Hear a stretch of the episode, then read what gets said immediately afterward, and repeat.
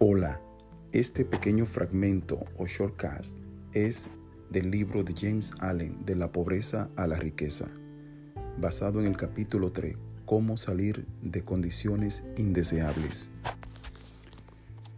Habiendo visto y comprendido que el mal es sólo una sombra pasajera proyectada por nosotros mismos, que impide el paso de la bondad eterna y que el mundo es un espejo donde nos vemos reflejados, ahora ascendemos con paso fácil y firme al plano de la percepción donde se lleva a cabo la visión de la ley.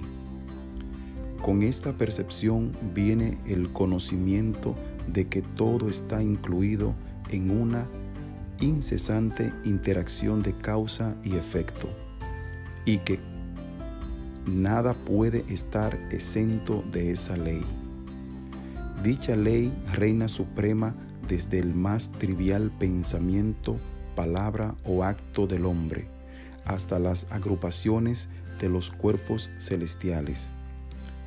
No puede existir ni siquiera por un momento una condición arbitraria, ya que tal condición sería una negación y aniquilación de la ley.